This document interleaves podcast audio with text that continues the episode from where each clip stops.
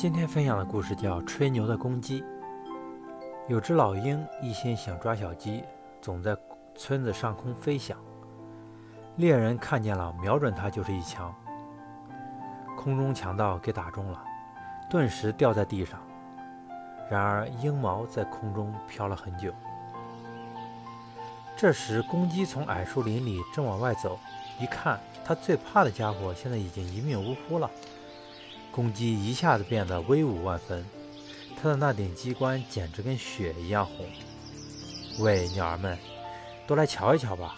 它发出胜利的呼声，几乎喊破了喉咙。鸟儿纷纷飞来，发现老鹰在公鸡脚下。好样的，大公鸡！好样的，智谋家！它的力气竟这么大。那位吹牛大王听到赞扬，更加耀武扬威。他用战胜者的姿态向四面瞅，这时偏偏有位朋友过去，把那老鹰翻脸朝天，从毛里一啄啄出一颗子弹。于是真情泄露，真相大白，吹牛大王灰溜溜地走了。有的人很像这只公鸡，最擅长的就是吹牛，目的无非是想让人羡慕，而往往事情的真相并非如此。一旦真相大白，吹牛的人岂不无地自容？